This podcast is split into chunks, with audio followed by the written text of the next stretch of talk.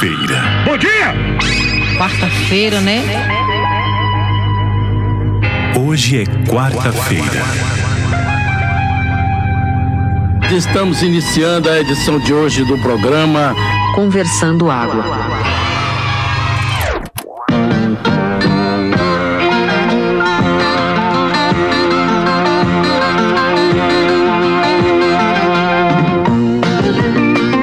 Conversando Água.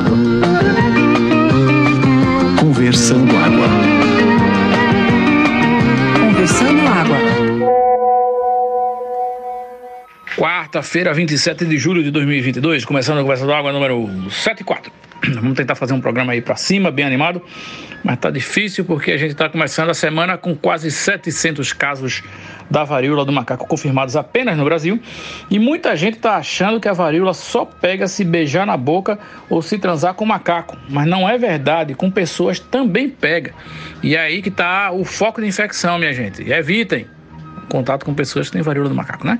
Ou que criam macacos em casa, não sei.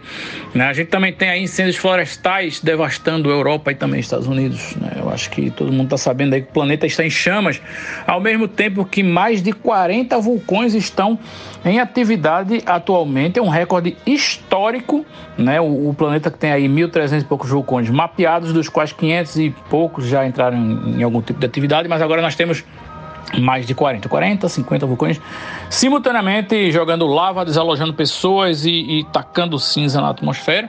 É por isso também que os, por, os pores dos sóis, não, o pôr do sol, os por, enfim, vocês entenderam? Tá ficando com aquele degradê bonitão, assim. Vocês sabiam que quando o céu tá bonito, tá assim, azulzão e depois vai mudando para um laranja, para um rosa, não sei o que. Às vezes aquilo ali é a atmosfera lotada de cinza de vulcão. É, eu não sabia não. Assim, é a beleza da desgraça. Mas é isso. Vocês souberam também que na Rússia teve um campeonato de xadrez com crianças prodígio, né, crianças gênias do xadrez, e uma criança de 7 anos teve o dedo quebrado pelo oponente. O oponente que era um robô que, que joga xadrez é e tem um braço mecânico lá que vai mudando as pedrinhas de lugar, as pecinhas, né? Enfim, o robô ficou puto porque a criança estava jogando rápido demais, não conseguiu compreender a jogada, segurou no dedo da criança e partiu o dedo. Né? A criança enfaixou, não, é, é- como é que chama? Plastificou, é, engessou o dedo e voltou para a partida e ganhou do robô, inclusive. Bem feito pro robô. Vamos embora. Desgraças acontecendo. Só o que falta agora é Regina Casé estrelar uma novela, tomara que não. Boa semana para todos. Rapaz, vocês já pararam pra perceber que toda doença que chega, chega pra foder o beijo na boca. Beijo na boca é uma coisa tão boa, velho. Parece que tem alguma coisa aí que faz, velho, vamos acabar, vamos punir essa rapaziada que tá fazendo merda. Vamos fazer o quê? Ah, bicho, vamos tirar beijo na boca, esse povo gosta tanto de beijar na boca. Tem até música, eu quero mais, é beijar na boca. Vamos tirar beijo na boca, porra. Aí deixa esse povo se fuder pra lá. Eu acho que beijo na boca é um dos maiores castigos que a humanidade tra- pode passar e ainda não percebeu isso. Sobre essa parada aí do robô do xadrez quebrar o dedo do menino, eu fico feliz. Porque é, é muito bom você ter um, um, um exemplo desse vindo da, da cibernética, né? Um mal perdedor robô é sensacional.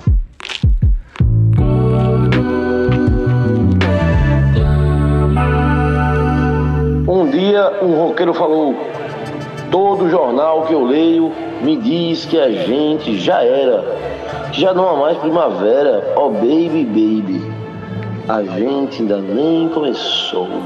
Pois é, começando água. É o Armagedon dando cabeçada no nosso céu da boca e ovadas no nosso queixo. E ninguém se entrega. É só a reação, rapaz. O robô fuleiro aí que roubou. O robô, não, não é o robô que roubou, é o robô que quebrou o dedo da criança, porra. Puta que pariu. Bota esse robô devia trabalhar no show da Xuxa. Entendeu? No, no, no Mara Maravilha, alguma coisa desse tipo. É, minha gente, começou o levante das máquinas. O apocalipse será robô. Que, se você for pensar direitinho, é o melhor tipo de apocalipse, né? Porque, veja, robô vai deixar ainda um- uma espécie inteligente no planeta, não vai, né? Acabar de vez. Eu acho que eles consomem talvez menos recursos, né? E aí é isso, eu gosto daquele plot em que o robô é o próximo passo na evolução, sabe como é? Robôs são humanos, só não são humanos. Os humanos existiram até agora apenas para criar os robôs. Isso vai ser a religião deles. Então, entendeu? Eu gosto disso, eu gosto, eu acho, eu acho bonito. Melhor do que o meteoro que chega e. Ah, é? Coisa bruta e sem graça do caralho. Rapaz, teve um caso aí há uns dois anos de uma máquina da Volkswagen na Alemanha que é dessas máquinas que levantam a chapa de ferro e aí batem uns pregos assim, uns parafusos, sei lá. E só que ele levantou um, um- um funcionário pelo jaleco, né, pelo uniforme e colocou lá na, na- superfície e meteu o prego no, no cara e matou.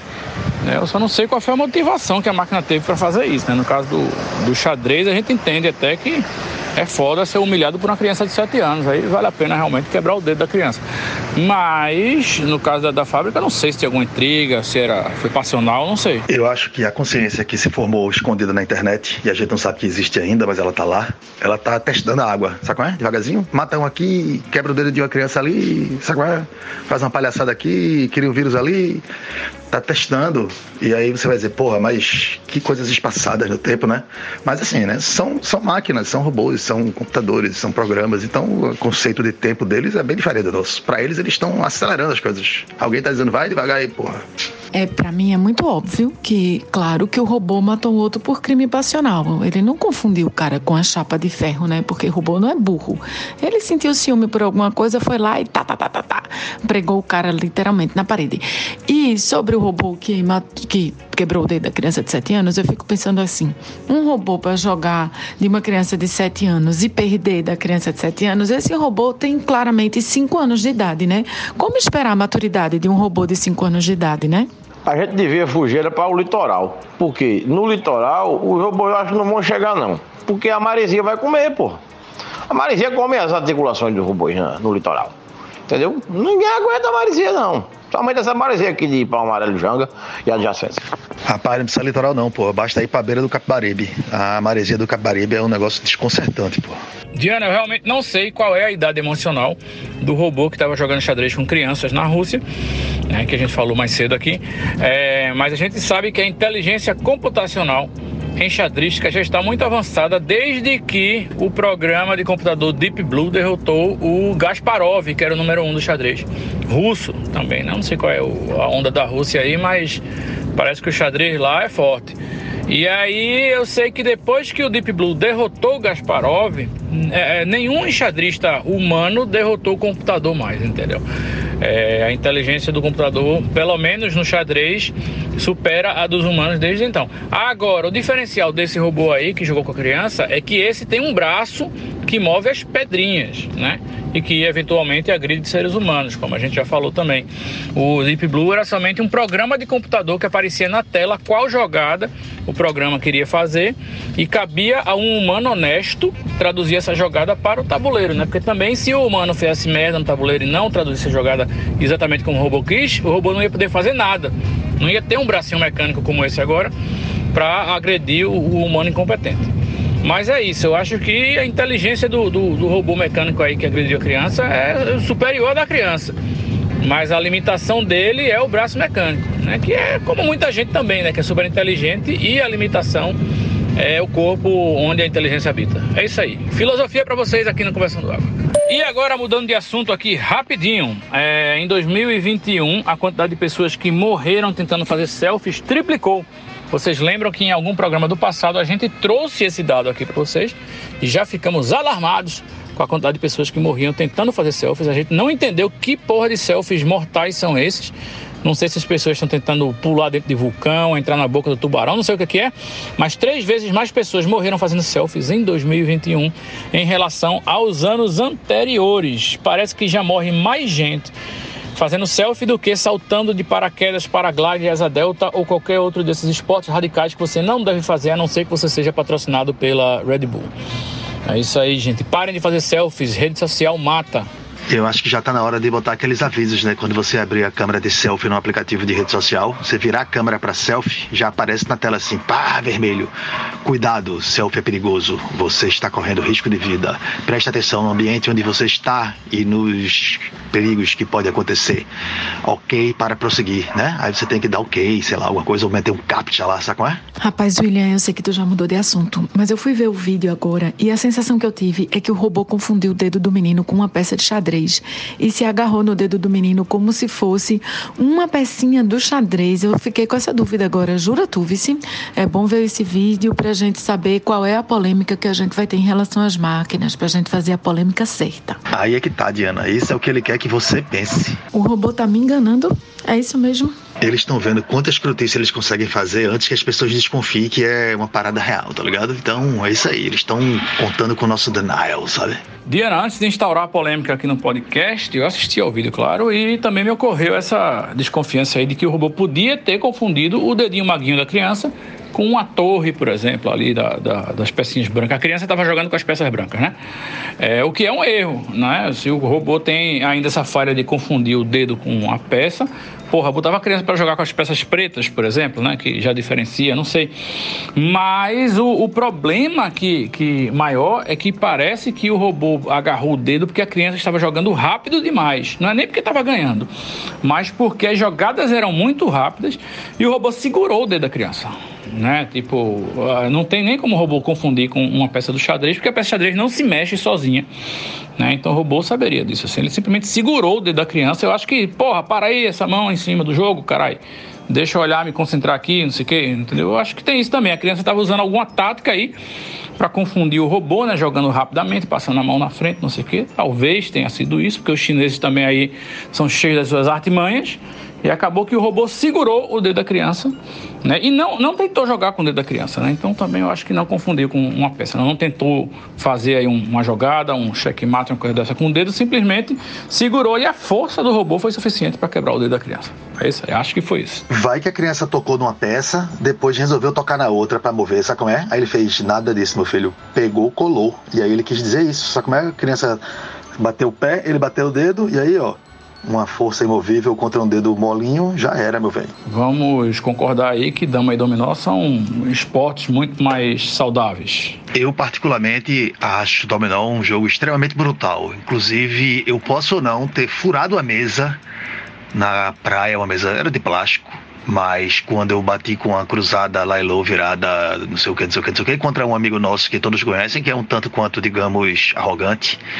E aí eu bêbado, e perder de mim no dominó é uma das maiores vergonhas que você pode passar na vida. Dominó e ping-pong. Então, quando eu fui dar a cruzada, Vivailô, carroça, o caralho, de uma vez só, eu posso ter me empolgado e batido na mesa com muita força. Então, mas é isso. Essa é a essência do dominó, eu acho. Essa é a violência do dominó. Eu quero dizer para vocês que finalmente alguém utilizou uma planilha de Excel para algo que presta, entendeu? Fizeram um ranking dos banheiros corporativos e de instituições públicas do Brasil afora. É uma planilha gigante. Você pode também entrar nessa planilha e colocar as opiniões sobre como é o banheiro do seu trabalho. É limpo, tem sabonete, tem papel higiênico, é arejado, é sempre lotado, tem espaço disponível. Finalmente o Excel acertou usado a serviço de utilidade pública, assim, ímpar. Eu estou aqui me divertindo horrores. Agora mesmo eu acabei de descobrir que na Heineken de Minas Gerais não tem banheiro, então as pessoas não podem usar o banheiro e aí entendam todo o constrangimento que isso pode causar, né? Que a IBM de, de Tutóia, em São Paulo, o, a porta do banheiro abre sozinha, tipo assim, você se aproxima, o banheiro, a porta abre, então as pessoas ficam levando sustos durante o dia, né? Mas é um banheiro tranquilo, silencioso, tecnológico, moderno. Isso não é que ela abre sozinha quando a pessoa está usando, não. É quando a pessoa chega junto, a porta se abre, porque é IBM, né? É tecnológico. E tem inúmeros, inúmeras informações sobre banheiros corporativos do Brasil inteiro. É uma coisa realmente fenomenal essa planilha. Ah, e eu tô sendo injusta. Também tem informação sobre como é o cafezinho. É porque eu tô parada nas descrições dos banheiros. Eu não consegui chegar até agora no cafezinho, sabe? Na próxima, quem sabe, eu comento isso para vocês. Vou dizer, vou dizer, isso é informação boa, sim, relativamente importante, mas quem, quem lida né, com, com, com, esse tipo de coisa, né? Veja, descendo ao nosso nível, é, eu acho que isso é, na verdade, um, uma chupada, né? Um, um, uma homenagem a uma, uma série que teve, acho que era no, na Caceta, na revista. Lembra na revista? Era Caceta, né? Era, era o Planeta, era o que era aquela bosta, sei lá. Lembra?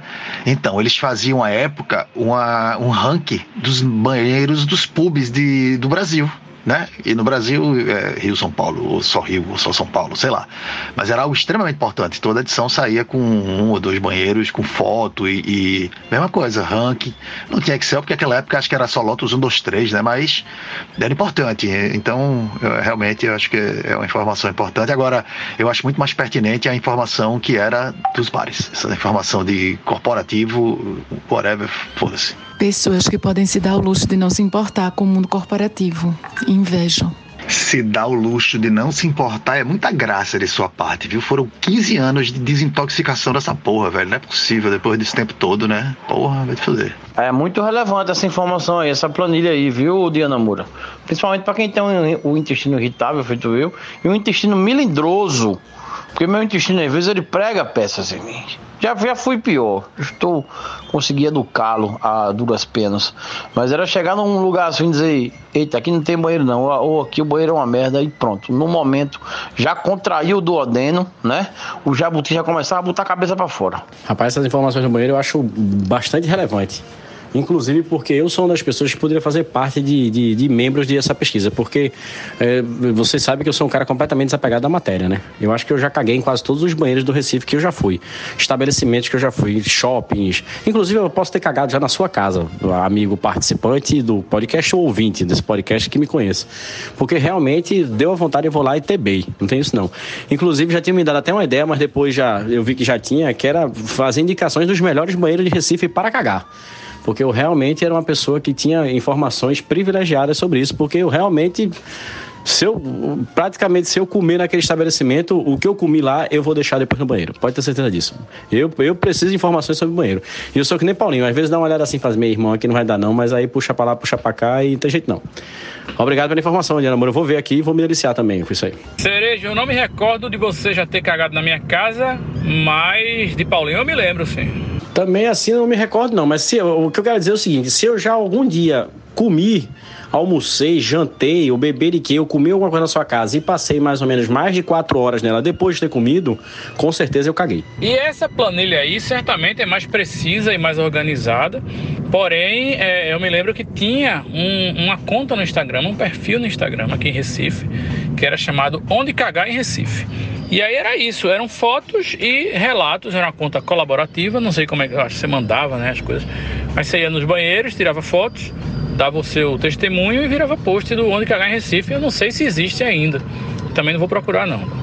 Mas é isso. Só complementando a informação aí, tem sim uma artéria que liga o cerebelo diretamente ao intestino e faz do intestino uma representação fiel das suas emoções.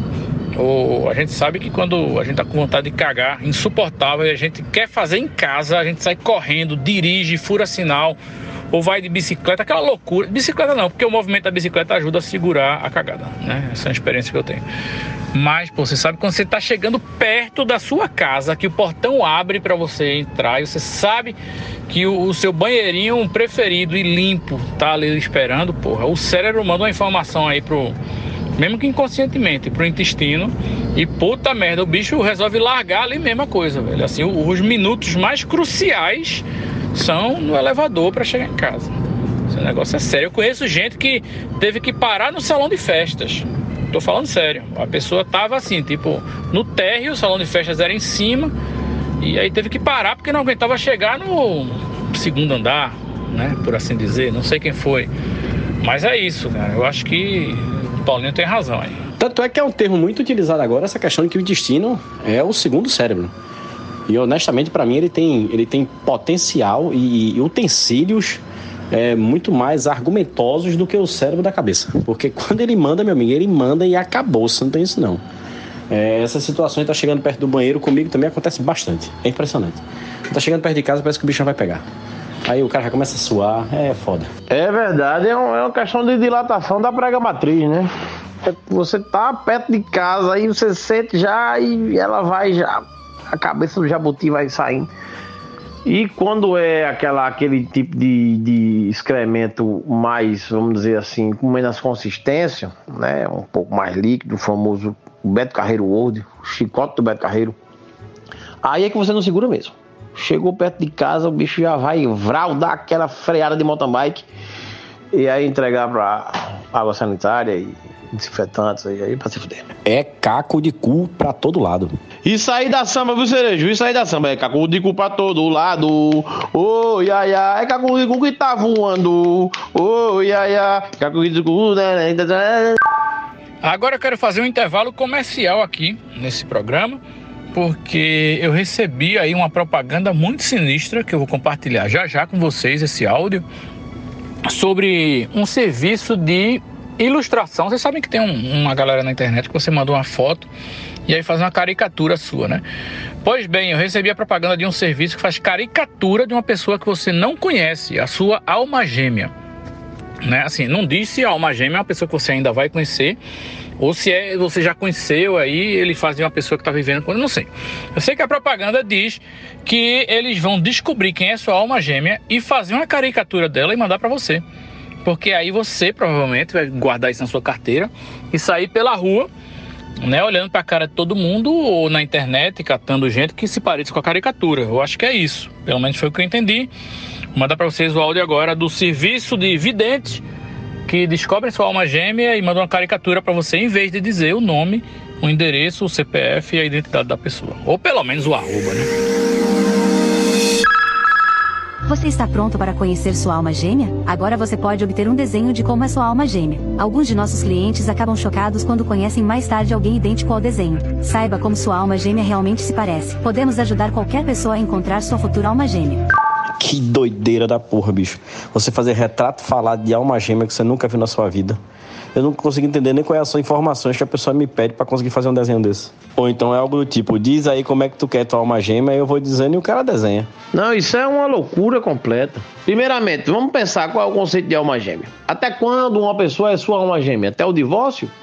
Até o primeiro desentendimento? É sua alma gêmea durante alguns anos, tão somente? Então, e da onde vem esse, esse retrato? Da onde é a inspiração que essa pessoa tá fazendo? Isso é uma loucura completa. Sabe o que, o que, o que me recorda disso aí? O que me recorda que um dia desse eu vi que tá rolando agora horóscopo vegano para os veganos. Porque a pessoa que é vegana não pode ter nascido no signo de touro. Entendeu? Porque aí a pessoa, em vez de ser touro, vai ser o quê? Vai ser cheirinho verde, com ascendente em brócolis. Esse tipo de coisa é uma loucura completa. O ser humano está sem controle.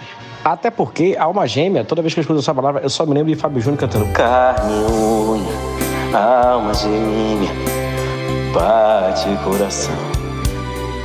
As metades da laranja, dois amantes, dois irmãos. Rapaz, essa propaganda aí eu perdi a conta na terceira vez que ela falou uma gêmea. Agora eu acho que ela falou pelo menos umas seis nesses 14 segundos aí de propaganda. Realmente ela tá desesperada. E outra coisa, vem cá. Alma gêmea não seria incesto, não? Incesto transcendental? Incesto espiritual? Sei lá, eu acho meio complicado esse negócio de alma gêmea. Olha só, isso nos leva a uma reflexão muito mais profunda, porque veja, o objetivo do relacionamento estável, que você só conquista ao lado da sua alma gêmea, é justamente você passar o resto da vida com essa pessoa, com essa alma. Então você já imaginou você passar o resto da sua vida com uma pessoa exatamente igual a você? Porque para mim gêmea significa que a alma da outra pessoa é exatamente igual à sua. Então assim, se você for uma alma cebosa, a sua alma gêmea será igualmente cebosa. E aí, você gostaria de passar o resto da sua vida com a alma cebosa? Fica aí a questão, hein, gente? Reflitam. É um grande dilema, viu? É um grande dilema na vida do ser humano. Vocês sabiam que o nome de Fábio Júnior parece que é Edivaldo? É Fábio Edivaldo Júnior. Eu não sei, mas eu sei que quando ele começou a carreira, ele cantava em inglês e o nome dele era Mark Anthony. É, tem isso. Ele começou com um nome internacional, mas o nome dele é, é Fábio mesmo. Fábio Everaldo Correia Arivosa Galvão. Não tem o Júnior. O Júnior parece que ele botou Só pra tirar onda por causa de Sandy Júnior, que era uma referência grande na época. Parece que é isso. Até aí eu até entendo, eu só não entendo, na verdade, nunca entenderei, as pessoas que têm Júnior no fim do nome e que aí assumem isso como primeiro nome, anulando completamente esse primeiro nome, né? Que é o que identifica mais a pessoa. Quer dizer, o cara fica Júnior. Jú, acho que Júnior não é, não é nome mesmo, sabe? Tipo, Júnior é só para diferenciar que o, o pai tinha um nome e o filho tem o mesmo nome. Né, para não dar confusão no cartório, ah, bota Júnior, aí bota segundo, bota neto, né, bisneto, essas coisas, terceiro. Conheço um cara que o apelido dele era Segundinho, porra, imagina. Do mesmo jeito que tem Juninho, né? A gente conhece, inclusive. Pessoas que chamam Junior, mas é muito esquisito, né? Porra, o nome de Junior Black mesmo é Timóteo. Timóteo é um nome bonito da porra. Diga aí. Não, é maior, é José Wilson Timóteo. Que é um nome triplo, né? Pelo amor de Deus, tem que usar isso. Isso antigamente se usava muito, né? Antônio Carlos Jobim. E a galera tinha um nome mais pomposo, né? É, hoje em dia a turma tá resumindo tudo aí, fica tudo sem graça. E agora trazemos um pouco de crônicas do capitalismo para vocês. Vocês sabem que qualquer produto ou serviço que tenha alta demanda tende a ficar mais caro, né? Você sabe que o, o, o táxi, por alguém anda de táxi, né? Mas o táxi, antigamente, na madrugada era a bandeira 2 né? porque tinha menos táxi, era mais perigoso, sei lá, enfim, tinha que pagar mais para andar de táxi. Né? O Uber também é assim, né? Quando está chovendo, quando tem menos carro na rua, é, véspera de fim de ano, essas coisas. O que acontece é que o Uber vai ficando mais caro e mais caro e mais caro e assim por diante. Eu acho que telefonia também era assim, né? Enquanto. A energia elétrica ainda é assim. Parece que a partir das 18 horas a tarifa muda, que é quando todo mundo realmente precisa acender as luzes da casa e a porra fica mais cara para botar no cu do consumidor que aconteceu? A empresa Ticketmaster, que vende ingressos para shows pelo mundo inteiro, resolveu experimentar com essa história aí de tarifa flutuante de acordo com a demanda. E aí eles já tinham feito uma experiência dessas que não deu muito certo com o Bruce Springsteen nos Estados Unidos, mas o que chamou mesmo a atenção foi o que eles fizeram para um show de Adele em Las Vegas, né, para uma temporada, na verdade. Que eles botaram essa porra por demanda e calcularam aí a quantidade de gente que tinha procurado o site, e aí o preço ia mudando e aumentando de acordo com a procura, e mais gente ia procurando e assim por diante, e a coisa estabilizou. Né? A, a, demanda e, e, a procura e a oferta, enfim, ficou estabilizado num patamar aí de por volta de 40 mil dólares o ingresso. Né? Significa que se a casa tem a lotação de, sei lá, 5 mil pessoas, existiam 5 mil pessoas dispostas a pagar por volta de 40 mil dólares para assistir um show de Adele. Veja bem, né? 215 mil reais mais ou menos. Para ver aquela chatinha cantando, mas não estamos fazendo aqui julgamento de valor, e sim de que se o ingresso chegou a 40 mil dólares, é porque tinha procura para isso. Né? Eu não sei o que é mais doente, se é o capitalismo, se é o fã, não sei. Nunca vou saber. O mais doente é essa, essa desigualdade, bicho. De um lado esse carnaval, do outro a fome total. Ontem eu tive um encontro aqui na minha rua. Na verdade, eu tava lá embaixo fazendo uma calistenia. Estou fazendo uma calistenia que é malhar com o peso do meu próprio corpo, que para mim é um desafio maior, porque eu peso pra caralho. Aí eu vi um choro, cara. Aí o porteiro tava falando com alguém, eu vi pela grade. E era um vendedor, um vendedor de, de, de bombons, de confeito na rua, chorando porque não conseguiu vender nada. Não tinha o que levar para casa. Disse que tinha filhos e tal. Eu não sei se é verdade. Eu sei que o choro era verdadeiro, o choro era sincero. Eu prontamente ajudei no que eu pude. Na hora ele me agradeceu e seguiu seu caminho. Isso era por volta das 7 horas da noite. Aqui, Parnamirim. E enquanto isso, tinha gente pagando 40 mil conto, 40 mil dólares. Dispostos a pagar 40 mil dólares no, no, no ingresso para Adélia. Aí não dá para viver assim, dá? Não dá, não dá. Aí tem que fechar. Fecha, faz um balanço, vê que deu errado. Se der, abre de novo. Se não, meteoro, a porra toda. Ou se não, manda o robô tomar de conta e, e tchau. A verdade é essa, Paulinho. Não tem como uma pessoa ser muito rica se outras pessoas não forem muito pobres para que essa pessoa seja rica sabe? Não tem como. Assim, se alguém está se dando bem, assim, muito acima da curva, é porque alguém está se fudendo muito lá embaixo da, da pirâmide. E não sei se vocês também estão notando, mas acho que o capitalismo está chegando também, para falar em estabilização, numa estabiliza... estabilização homeostática aí, né? é, eu acho que eles aprenderam e descobriram que eles podem sobreviver simplesmente vendendo coisa para os ricos, assim, os bilionários vendendo para os bilionários, os milionários vendendo para os muito ricos.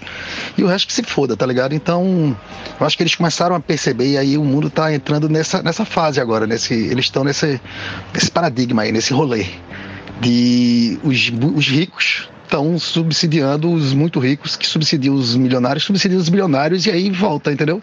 E o resto que se arrombe. Então, a partir de agora, não sei se vocês estão notando esse, esse, essa evolução aí no, no, nos procedimentos capitalísticos. Mas é uma coisa que eu tenho reparado, reparado bem. Isso aí, essa questão aí de show de Adele é mais um ponto de dado para essa minha tese. Então, segura o cu, segura o cu aí todo mundo, porque vai entrar. Mas essa fórmula, Frederico, não pode sustentar, ela não se sustenta.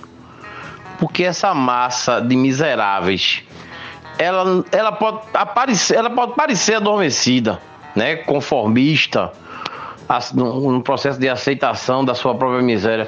Mas uma hora, sabe? A labareda, uma fagulhazinha, uma centelha se transforma em labareda e aí o.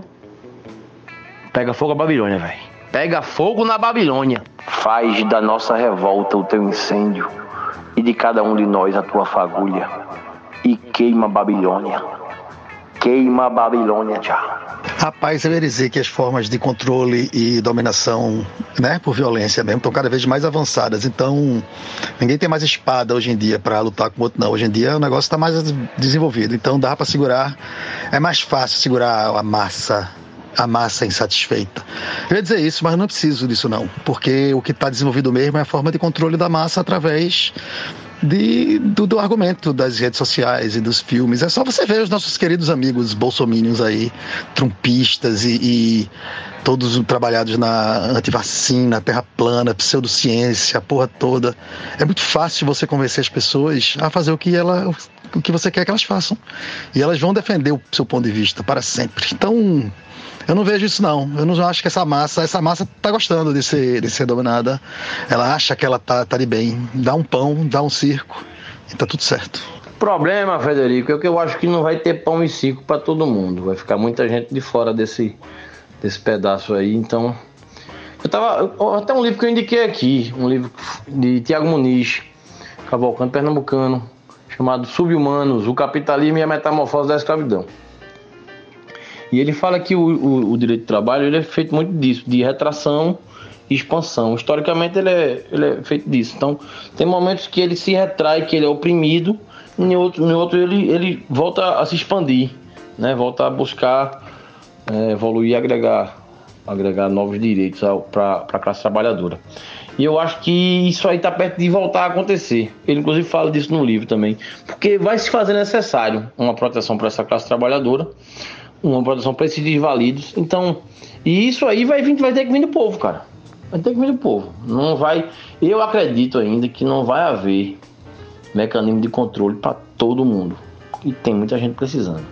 Não, claro que existe uma ciclicidade. Agora, essas coisas eu acho que elas são meu, meu fractais, assim, no sentido de que você tem períodos e dentro de períodos, dentro de períodos, entendeu? Então, por exemplo, é, você tem isso, assim, sei lá, cada 50 anos, sei lá, você tem aí uma, uma ruptura né, e um retorno de uma forma política, digamos assim. E você também tem essa questão, talvez, aí dos trabalhadores, que até num período menor, talvez, entendeu? Então você tem esses ciclos, mas a linha, eu acho, a, linha mestra, esses ciclos estão contidos dentro de uma linha descendente ou ascendente, aí foda-se como é que você quer saber. E essa linha, ela é inexoravelmente, está indo inexoravelmente para uma, um, uma, uma, ruptura maior, uma ruptura que eu acho que é realmente uma coisa meio distópica, entendeu? Então, dentro desses pequenos ciclos, a gente está sendo levado para uma coisa maior, assim. Velho, a tecnologia, eu, eu sou nerd pra caralho, eu gosto de tecnologia, mas a tecnologia é uma das coisas mais gentrificadoras que existe, entendeu? Então, agora, quando a gente vai entrar agora nessa era da, da da medicina, tá ligado? Tecnologia biológica. E aí, meu irmão, tu vai ver o que é a diferença, tá ligado? E aí eu acho que é isso, assim, é, é, os ricos ficando cada vez mais, a diferença tá cada vez maior, entendeu? Então, e velho, daqui a pouco, quando começar a botar aqueles cachorros automáticos na rua, robô pra tomar conta de, de multidão, velho, e não tiver mais gente, é, é for máquina contra gente, e aí tome menos de uma geração para isso acontecer, né? A gente tá vendo isso acontecer a olhos vistos, né? Já estão botando aqueles, aqueles cachorros da Boston Dynamics lá para tomar, né? Para fazer controle de, de, de coisa em alguns lugares. Então, velho, é, essa, essa linha ela vai crescendo. E aí, meu irmão, eu não, não acho que vai ter gente que não vai ter. Não tem. Não tem levante popular que vai dar conta, não, velho. Vai ser massacre, vai ser somente uma pequena guerra civil generalizada, mundial. E eu sei não. Nesse caso, eu sou meu cínico mesmo. Quer dizer, esse é o lado bom, né? Esse é o lado positivo, sabe? Se as pessoas verem o que tá na merda e resolverem brigar pelo aquilo que elas têm direito. É possível, Frederico, é possível. Estamos aqui a discutir o infinito de todas as possibilidades, né? Pode acontecer basicamente tudo nesse futuro que nos aguarda, que está cada vez mais presente. Como diz a nossa referência, Diana Moura, a conferir. Oh yeah. O que a gente tá fazendo aqui chama-se chutar e cagar regra. É isso aí. É o que a gente gosta de fazer. É por isso que a gente tem esse programa. É para poder fazer essas coisas aqui. Exatamente. Bom dia, conversando água. Foi aqui que a gente falou sobre a cruzada de Elon Musk de repopular o mundo, porque na cabeça dele o mundo tem pouca gente. Foi aqui, não foi? Que ele andou fazendo filho com a funcionária, com, com a porra toda. Vocês viram agora que tá rolando o boato que ele tá pegando, ele pegou a mulher do.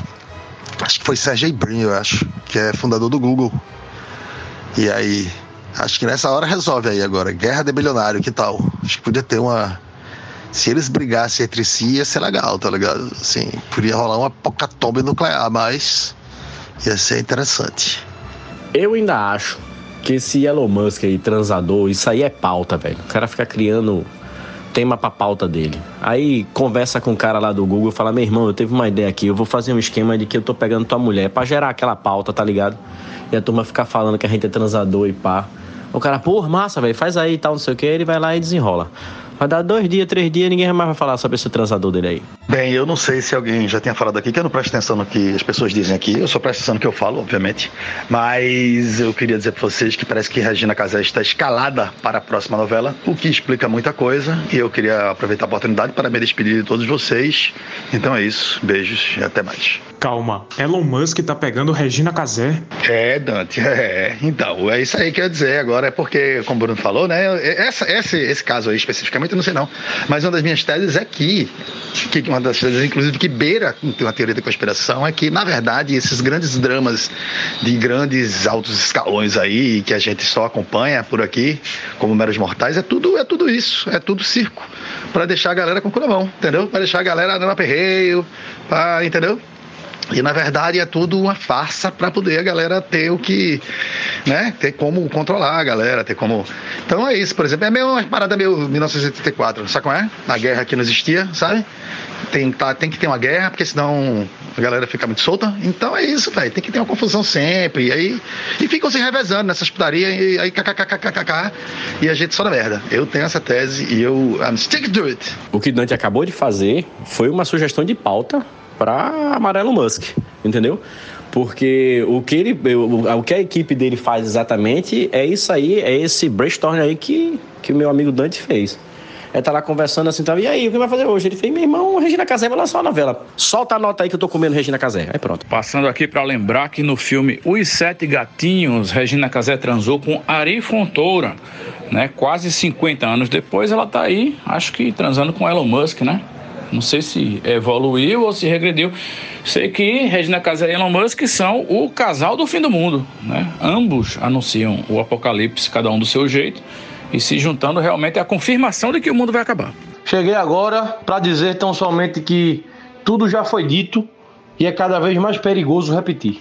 Então, Paulinho, você não pode repetir, é melhor encerrar o podcast, porque já faz uns três meses que a gente só está reciclando assunto do ano passado e do ano retrasado. Ano passado, do ano retrasado, não sei. Quanto tempo esse podcast? Já nem sei mais. Mas é porque esse Armagedon que estamos vivendo, Frederico, é um processo lento e inescapável, né? Então a gente vai vendo só as camadas. Tá como uma cebola, as camadas estão sendo descascadas a olhos vistos e nós caminhamos e inexoravelmente para o abismo.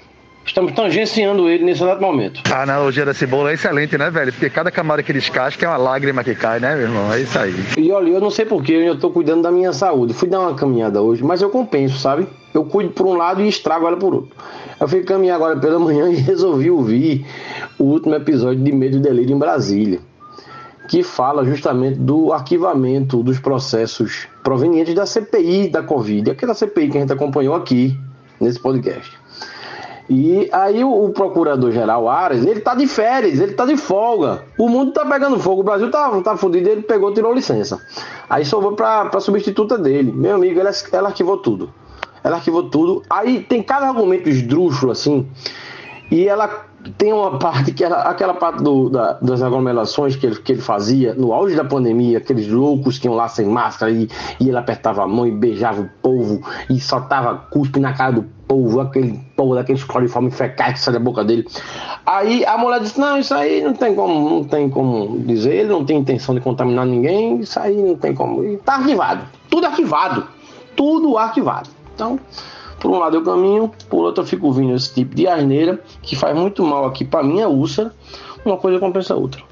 Vocês aí ficam impressionados com qualquer merda, né? Porque anteontem Bolsonaro foi aplaudido de pé no Conselho Federal de Medicina, tá? Isso depois dele fazer um discurso onde ele destilou todas as asneiras que ele sempre fala sobre Covid, isolamento, máscara, cloroquina e por aí vai. Aplaudido de pé. Conselho Federal de Medicina, minha gente. É, mas essa classe aí dos médicos, bicho, esse Conselho Nacional de Medicina aí tá queimado desde a época do, do, dos mais médicos, né? Lembra dos mais médicos? Quando eles ficaram vaiando aí os médicos cubanos que iam lá para os cafundós do Júlio do, do, Brasil, enquanto os filhinhos da classe alta não, que, não queriam sair aqui das capitais. Desde aquilo ali que esse conselho de medicina aí, e essa classe de médico aí para mim tá fora. Eu só me trato com xamãs, agora xamãs e rezadeiras. E eu reforço o que eu sempre disse desde 2018: a pessoa para ter votado em Bolsonaro ou é mau caráter ou é ignorante. Uma das duas coisas. Né? Só que hoje em dia não tem mais espaço para você ser ignorante e ainda apoiar Bolsonaro. Né? Você é mau caráter mesmo, você é bandido. Né? Você é criminoso. Eu acho que se você está aí aplaudindo Bolsonaro, você merecia estar tá na cadeia. É né? uma pena que a gente não tem guilhotina. Tô falando de papel, tá? Guilhotina de papel, gente. Guilhotina de papel, aquela corta papel, tá? E aí você está simplesmente não compreendendo na capacidade que o ser humano tem de se enganar. Porque muita gente, e aí eu, eu lanço a carta da ignorância. Muita gente não é filho da puta, é ignorante mesmo. As pessoas são ignorantes até hoje. Muita gente ainda não chegou, ainda a ficha não caiu. Por que não caiu? Porque tem acesso à informação errada. E o, o que vem de ruim, ou é, ah, ele, ele não é perfeito, mas é o que temos, é o menos pior ou simplesmente é fake news, as coisas ruins que vêm sobre ele. E aí é isso. E realmente tem a ignorância que cuida da boa parte da metade. E é isso, velho. É como terraplanista, é como gente que acredita em homeopatia, em, em astrologia. Porra, tu quer, tu quer gente mais ignorante do que acreditar em homeopatia? É ignorância, porque muita gente não sabe nem o que é. Entendeu? Então é isso, velho. É, é eu, eu, eu continuo dizendo que muita gente, quer dizer, muita gente, pelo menos do nosso convívio, que, que vota no cara ainda é simplesmente ignorante. Não é filho da puta, é ignorante. E aí a gente, a gente, acho que acho que é um defeito da gente não compreender o quão ignorante as pessoas podem escolher ser. É isso aí. Ó, oh, só dando um spoiler para vocês aqui, Amarelo Musk é o novo filme de Cláudio Assis, tá? Sai em 2023. Eu acho que o nome correto do cineasta é Claudeci. Claudeci! Olha só que notícia interessante agora, Anitta, sempre ela, né? A cantora está lançando, juntamente com um laboratório farmacêutico, um perfume chamado Pussy, P-U-Z-Z-Y. Né? Parece Pussy, que é prequito em inglês, mas é Pussy e é um perfume ginecológico. Né? 100% livre de álcool e 100% hipoalergênico para a mulherada passar aí no chibio e deixar o chibio mais cheirosinho vai custar de 40 a 70 reais a venda nas farmácias, né? Não vende em loja de perfume, vende só em farmácia. Puse é o nome do perfume lançado por Anitta. E aí, se alguma ouvinte dotada de Chibio usar, por favor, mande aqui o seu recado. É, informe pra gente se o perfume realmente cumpre o que promete ou se o Chibio continuou com o mesmo cheiro natural de sempre. É isso aí. Perfuminho da Anitta no seu Chibio. Falta agora somente o quê? É, sei lá, tatuagem removível para o, o oiti, né? Já pensou? Uma tatuagem removível dessa que você molha assim e tira o papelzinho e fica lá pra, da Anitta para lançar no. Enfim, é isso aí que vocês entenderam. Mas Will, essa tatuagem ela já existe. E ela vem naquele esqueleto Block Monster. Só que a questão é que o povo bota no braço, na perna, na testa, né? Não foi a fora, não foi não. Agora eu queria passar aqui para dizer que eu estou muito orgulhoso do nosso amigo Paulinho. Eu estou vendo aí que dentro de uma semana ele já foi praticar exercício duas vezes. Eu acho que temos aí um novo homem surgindo por aí. Sério, tu não tá sabendo de nada. Eu inventei de mandar um meme de uma aposta de amigos de irem pra academia. E meus amigos tabacudos de Olinda resolveram entrar. E aí entramos cinco amigos numa aposta que começou dia 11 de julho. E desde então eu só não fui duas folgas. Durante a semana você pode ir seis dias. É, tem uma folga que é livre para todo mundo, mas você pode ir cinco, pode ir quatro, pode ir três, enfim. Mas a gente fez pelo menos 30 minutos de exercício por dia e seis dias na semana. E aí quem ganhar né, o bolão ganha a grana dos outros. Então quem malhar mais pega todo o dinheiro e ganha. Até agora tem três pessoas ganhando e duas perdendo, então significa que eu vou ganhar uma graninha agora no fim do mês, dia 31, e dia 1 de agosto começa de novo. Eu nunca malhei tanto na minha vida, né? Porque são 17 dias onde eu só não malhei dois, então são 15 dias em meio mês quase, né? Porque começou dia 11 de julho. Então, tu vai ter muito orgulho de mim. Tipo, eu vou ser uma pessoa muito fitness. Porque dizem que depois de X dias fazendo a mesma rotina, você se acostuma e não consegue mais largar, né? Então eu tô contando com isso. Menina, tô transbordando de orgulho, então. Agora é de você e de Paulinho. E eu vou dizer, essa metodologia é fantástica. Você, querido ouvinte aí, ó, se você tiver sedentário, nada melhor do que uma graninha e um grupo de amigos para poder você levantar do sofá e treinar. E diz que é verdade mesmo. Depois de um mês que você entra numa rotina dessa, você fica meio viciado aí na tal da, da endorfina e tal, e, e aí vai-se embora.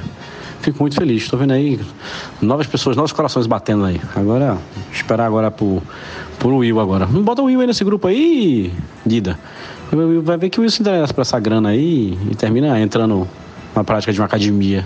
Pois é, estamos abertos aí a novos participantes a partir de 1 de agosto. Eu vou adorar ganhar o dinheiro dos sedentários. E é isso, né? A gente, tipo, só dá para participar enquanto a pessoa ainda for sedentária, enquanto ela ainda estiver fazendo na força do ódio. Depois começar a gostar, não dá para fazer. Então não dá para entrar pessoas que gostam de exercício e tal. Tem uma galera que, ah, deixa eu participar. Aí uma galera que, tipo, já corre todo dia. Eu não, né, gente? É para participar quem precisa do estímulo. E uma coisa que é pura verdade é que esse negócio de exercício, o ódio e o amor, eles andam de mão dada, que é uma maravilha. Né? E coincidentemente, Meira, eu tava ouvindo um, um Radio Lab, que até eu tenho que indicar essa porra, que eu já indiquei mil vezes, mesmo na sexta-feira, que é um podcast, né? E eles estavam falando sobre isso, sobre recompensa e sobre como você não desistir de uma parada, tá ligado?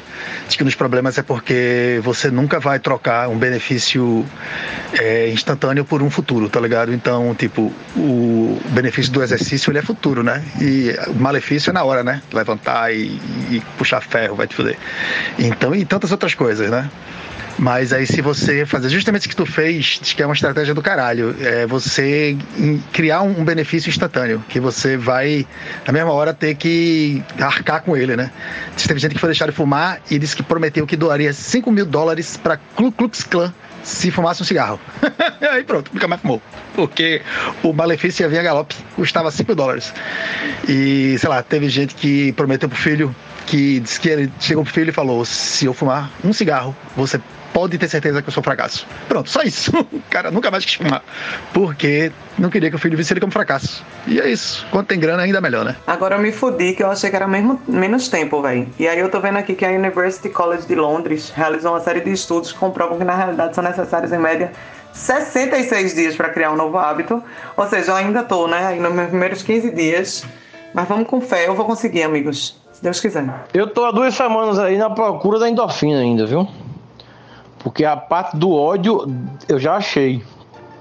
Mas como eu estava muito necessitado de me mexer, realmente sedentário aí há um bom tempo, desde 78, aí eu tive que me mexer e tô pagando para malhar, né? Contratei um, um rapaz aqui para ficar gritando no meu ouvido e dizendo: vai, gordo, vela da puta, vai, vai ficar na cama de novo, vai ficar de borete, vai ficar fumando maconha de novo, tomando cerveja, gordo. Aí esse cara, ele, eu contratei ele para ele me ofender, entendeu? E tá dando resultado. Tô duas semanas já. É, tô, tô indo sempre no ódio, né? Na, na, raiva, né? Mas estou indo. E vamos nessa, né? Ninguém se entrega a sua reação. Mas se tiver uma vaguinha aí nesse grupo, é porque eu não gosto de academia, sabe? Tem um problema com academia em si. Eu, eu malho aqui no, no, na minha residência mesmo, porque o cara vem aqui, traz um material, inventa umas coisas. E vamos nessa, né? Ninguém se entrega a sua reação. Caralho, sem querer falar mal da University College of London, mas, caralho, 66 dias, que porra de precisão é essa? Que tal em torno de 60, né? Porque isso deve variar, tipo, de 30 a 90, assim, com boas margens de erro. Mas ok, 66 dias. Não pare no 65. Jamais pare no 65. Mas, Paulinho, vale qualquer 30 minutos de exercício. Assim, não, não vale, tipo, fui na padaria caminhando comprar pão. É, mas qualquer exercício em casa, eu tenho feito muito em casa por vídeo porque eu tenho aquele aplicativo da empresa que eu não vou dizer o nome, porque não, não tá pagando nosso podcast para fazer propaganda, mas eu faço várias vezes exercício, tipo meia hora de pilates, meia hora de exercício funcional, aqui no meu tapetezinho mesmo, ou com o peso de um pacote de macarrão, alguma coisa assim, e é, alguns dias eu vou na academia, ando e tal, posso fazer tipo uma aula de dança, o que importa é você se movimentar, mas tem que ser um exercício direcionado. Mas você teria que fazer também nos dias que o seu personal offender não vá também. Personal offender é do caralho, mano. Eu tô tentando, eu tô tentando. Essa semana eu já fiz um dia, sem precisar ele tá me ofendendo. Então, talvez eu, um acumulado aí de seis meses, eu chegue aos 65 dias aí da London Medical Motherfucker School. E aí eu pego o hábito. Mas eu também, o jeito que eu pego o hábito, eu também solto o hábito, velho. A não ser o hábito de fumar. Por exemplo, de fumar, quando meu filho nasceu, eu disse que ia parar de fumar. E estou parando. Ele está com 13 anos já, o pirraia. Mas eu tenho diminuído gradativamente. 66, Paulinho. Não vai parar com 65, não, que você vai desperdiçar dois meses da sua vida. Eu já ouvi quatro vezes aqui esse último áudio de, de Ana Moura e queria entender a função do pacote de macarrão no Pilates. Porque ela disse que usa o peso do pacote de macarrão. E até onde eu sei, os pacotes de macarrão que eu conheço, que eu compro no supermercado, tem um peso irrelevante. Né? Não sei, ah, não sei, enfim, é melhor ele explicar. Diana, por favor. Pacote de macarrão no, no Pilates. Qual a função? Rapaz, pra essa coisa de acostumar, eu lembro só de papai que ele contava a história de um amigo dele que estava ensinando o cavalo dele a respirar debaixo d'água. E a técnica dele era essa, assim, devagar. Sabe como é? Botava o cavalo um pouquinho, todo dia botava um pouquinho a mais. Todo dia botava um pouquinho a mais o cavalo dentro d'água. E aí deixava ele lá, sabe como é? Primeiro deixava 10 segundos, e aí 11 segundos, e ia deixando o cavalo lá. E tava, rapaz, quando o cavalo tava aprendendo a respirar debaixo d'água, o cavalo morreu afogado. Que azar da porra, diga aí. Foi foda. Sempre que eu penso em que eu vou me acostumar a fazer exercício, eu lembro da história do cavalo, e, e aí eu desisto. Não, porra, ela falou pacote de macarrão pilar. Era o almoço que ela ia comer depois do treino, não foi isso não? Caralho, me confundi. É Diana Meira, minha gente. Por favor, né? Me perdoem, mas é porque é muita Diana nesse podcast. Will, eu não era sedentário não, amigo. Eu era uma Então, assim, para mim, dependendo da quantidade de repetições, meio, um, meio, quilo, meio quilo de peso em cada braço, é, naqueles exercícios que você tem que passar um minuto fazendo, às vezes, em funcional. Até a professora dizer 10, 9, 8, meu irmão, queima tudo. Às vezes eu faço sem peso, só com peso do corpo e já fico fodida. Tem que começar assim. Porque se eu começar com muito peso e não sei o que lá, aí eu desisto. Tem que ser aos poucos, por partes, feito Jack. Como o cavalo do amigo de papai, porra, é isso aí. E eu queria dizer que eu não entendi também qual é a utilidade de ensinar um cavalo a respirar embaixo d'água. Minha gente, porra é essa? O cavalo não foi feito para respirar embaixo d'água. Por que, é que ele não comprou um peixe?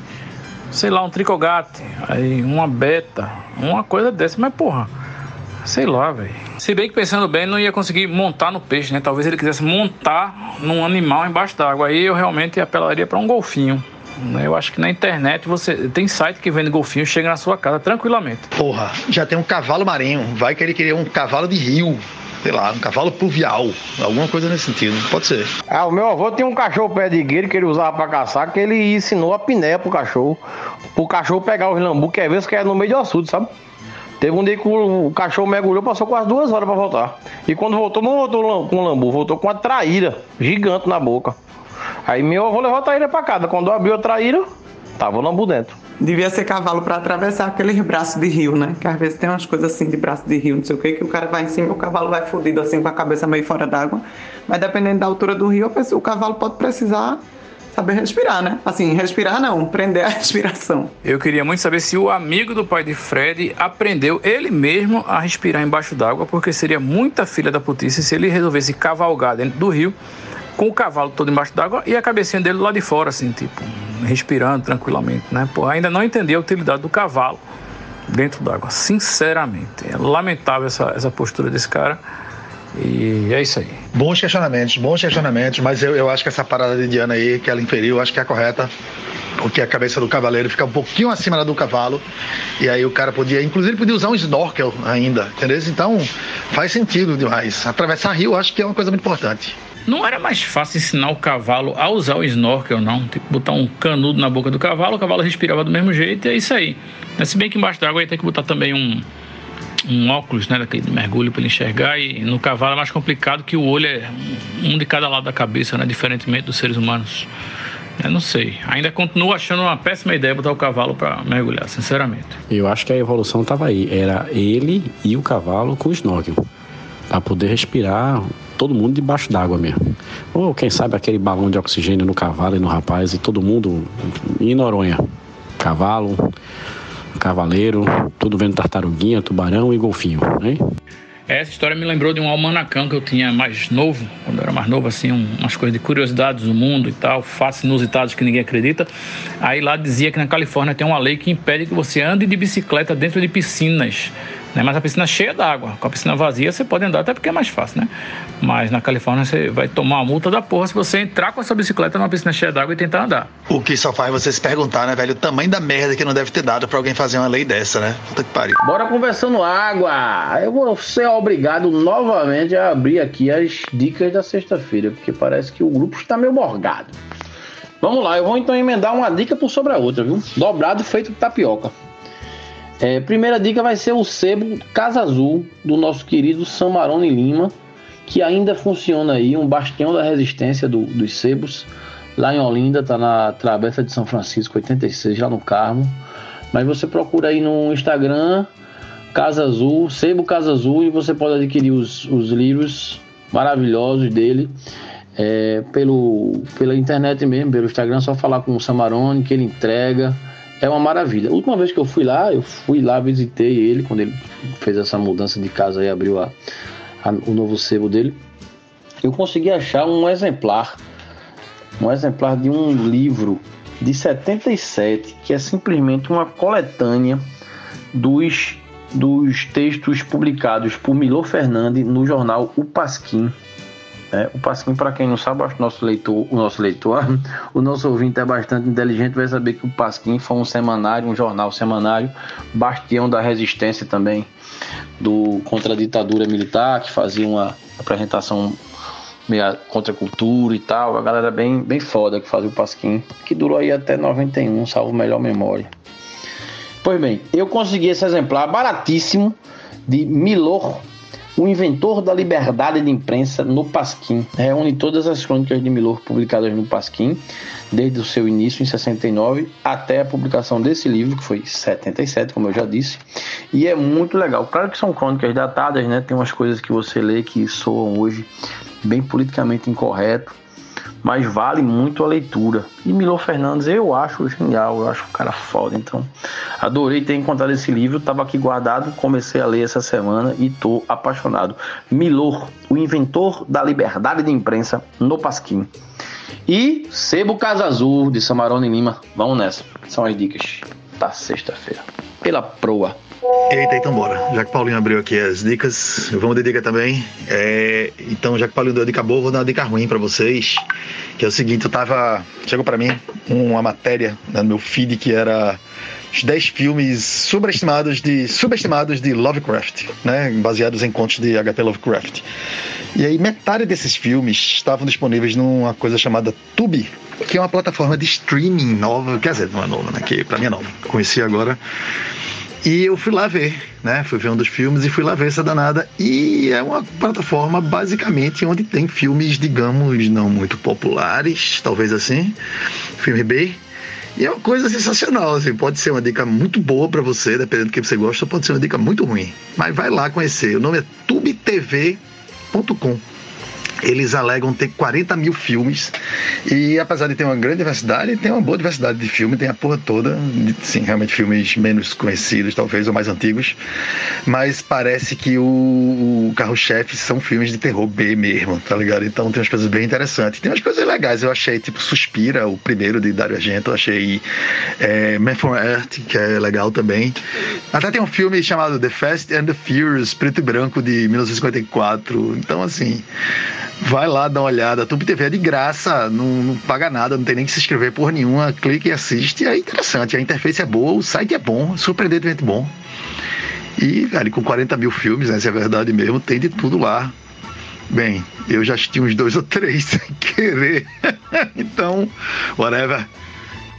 A minha dica da semana é uma dica que, na verdade, vem do meu filho Francisco, que estava assistindo. Eu vi alguns pedaços, perguntei para ele se era bom, ele era muito bom, ele disse. Perguntei se eu podia utilizar como dica no podcast, ele disse que sim. Que é o filme Fera do Mar, que está no Netflix. É, o pouco que eu vi achei bem interessante. Se trata de um roteiro que às vezes para desenho animado parece ser um pouco comum, mas sempre é bonito, que é a história de seres humanos que caçam bichos e às vezes esses bichos são demoníacos e aí quando conhece esses bichos vê que eles são na verdade criaturas fantásticas e aí daí vem essa aula toda de por que viver em harmonia, de por que, que a história não precisa ser contada novamente e precisa na verdade ser refeita. E eu acho que tem muitas lições que valem para adultos e para crianças no filme. Eu achei bem legal. E a qualidade da animação também é impressionante. Vale a pena. Fera do Mar, Netflix. Pois é, Cerejo, tentei assistir esse filme com Liz e ela fez o maior esparro para não assistir de jeito nenhum, porque ela ouviu falar que esse filme tinha monstros horrorosos que davam pesadelos. Né? Mas mais uma vez é só uma coisa nova que ela se recusa a ter contato. Assim, ela realmente assistir coisa nova não é com ela. E é isso, mas eu fiquei curioso para ver se Fera do Mar aí. Rapaz, Will, o cara que fez o layout dos monstros realmente nesse filme, o cara caprichou mesmo. Os bichos são meio feiosão mesmo. E grande, velho. É monstrão grande, monstro marinho daquele grande. Agora, depois você vai tendo um relacionamento com o filme e começa a aparecer umas coisas mais fofinhas, você vai vendo que ele vai ficando simpático e tal, não sei o que, e você esquece tamanho e aparência para ficar tudo fofinho, tá ligado? Mas depois conversa com ela, diz que, que Chico tá vendo, que talvez ela, ela tope assistir. Cara, gente, eu tava sentado agora numa mesa ao ar livre e em cima havia uma árvore. Nessa árvore havia um passarinho com o cu virado pra gente. E Larissa ficou com medo de passarinho cagasse na cara. Né? Enquanto isso, ela resolveu me perguntar que passarinho era aquele, qual era o tipo do passarinho. Né? E obviamente que eu recorri ao Google como eu faço todas as vezes. É, aí o que, é que eu fiz? Eu abri o, o, aplicativo do, do Google e tem aquela procura por imagem, né? Você clica na câmerazinha, tira uma foto do passarinho, pai, ele disse logo, bem te vi. Né? E ficou por isso mesmo.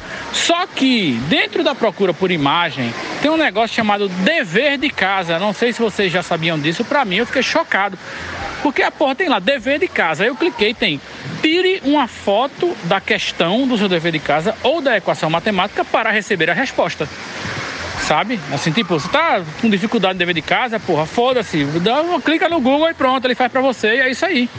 Né? Eu acho que se você assumir isso como um comportamento para o resto da sua vida, você não precisa estudar, porque você também não terá que enfrentar nenhuma dificuldade na sua vida profissional, porque o Google está aí para lhe ajudar. Mas é isso, experimentem, cara. Dever de casa, bizarro. Eu não terei foto de nenhum dever de casa, porque eu não tinha nenhum dever de casa agora. Né? Mas eu vou experimentar assim que eu puder. Mas sei não, não sei o que, é que os professores acham, não sei, não tem nenhum professor aqui no, no grupo também para opinar. Mas se tiver algum ouvinte professor aí, por favor, me explique o que, é que vocês acham desta ferramenta do Google, dever de casa, que resolve tudo, basta você tirar uma foto da questão. Rapaz, fiquei de cara agora, viu? Tô de cara aqui que meus filhos não me escutem. Porque aí acabou a tarefinha de casa da rapaziada. E aí é muito fácil, né? Muito fácil. O Google, o Google vai resolver tudo pra você. Mas aí, na hora de prestar um Enem, um negócio desse aí, um concurso público, sei lá, pra ser um, um, um almoxarife em alguma repartição pública, não vai ter Google disponível, né? Aí vai apertar pra, pra juventude, né? É, rapaz, estamos condenados. Rapaz, o melhor dessa história toda é que ele nem disfarça, né? Tô vendo aqui, o Will mandou um print e o nome é dever de casa mesmo, foda-se. Professor que lute, é dever de casa, tá aqui escrito e eu vou responder as suas questões. Pronto. Muito bom, muito bom isso. Acho que a tendência natural das coisas, assim como qualquer outra tecnologia implementada pelo Google, é expandir essas respostas facilitadas aí do dever de casa para todos os âmbitos da vida adulta profissional. Você já imaginou você, sei lá, tá deitado numa mesa de cirurgia, o seu peito aberto lá no bloco cirúrgico e seu cirurgião tirando fotos do interior do seu corpo para que o Google diga para ele o que é que ele deve fazer, qual a horta ele corta, onde é que vai botar o stent, onde é que fazer a mamária, uma coisa dessa. Já pensou? Uma fotozinha da sua parede rachada, né? E o Google diz se resolve com fita adesiva, se chama um mestre de obras somente, um engenheiro, ou se evacua aí o, o imóvel porque tem risco de desabamento, né? Talvez facilite a vida, não sei, reflitam. Ó, vamos falar sério agora, porque esse negócio de inteligência artificial para análise de imagem tá foda. O negócio está muito desenvolvido. E talvez eu tenha uma dica que tem a ver com isso, que é um aplicativo chamado Bricks. Posso ter falado dele já aqui, me perdoe se já tiver falado. Mas o Bricks é um aplicativo que você tira foto de pilhas e pilhas de Lego. Se você tiver Lego em casa, estiver dentro de um balde, tudo desorganizado, tudo desmontado, você pega tudo, bota no chão assim, não precisa nem dar muito espalhado, eles podem estar até um por cima do outro. O Bricks tira foto e diz quantas peças tem de cada. E não só isso, mas ele acessa também o database da, do Lego, né, com aqueles modelinhos que vem no, no livretinho quando você compra o Lego, aí vem um livreto dizendo o que você pode fazer. Pois ele mostra no seu celular quais são os bonequinhos possíveis, animais, casinha, carrinhos possíveis que dá para fazer com aqueles Legos que você fotografou. Então, assim, você joga no chão e ele diz, velho, tá bom, separa aí tanto desse, tanto desse, tanto desse, você faz aqui essa torre com o catavento, sabe? Uma coisa desse tipo. E é impressionante a precisão do negócio. Obviamente que ele erra por uma ou duas peças, porque pode ser que tenha uma dessas, sei lá, umas plataformas assim do Lego que, que pode ficar em cima de peças, mas aí quando ele vê uma plataforma dessas, assim, que dessas você monta o Lego em cima, ele diz, ó, afasta essa porra que pode ter Lego embaixo. Entendeu? E aí, quando você organiza, tira a foto, ele dá o caminho das pedras, literalmente.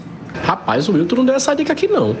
Eu tô de cara com o negócio. Eu vou até fazer esse teste esse final de semana aqui, que tem um Lego de Francisco que tá meio que espalhado por aqui dentro de um saco.